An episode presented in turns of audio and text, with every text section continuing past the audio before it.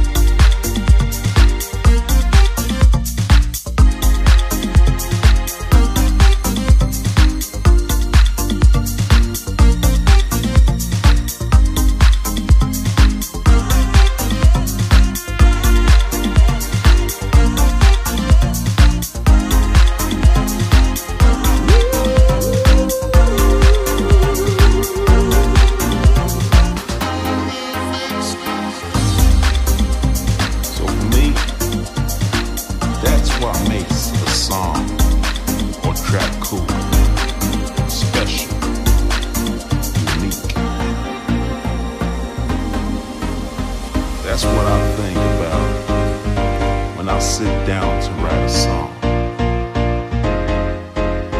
Music for me can express those those types of feelings far better than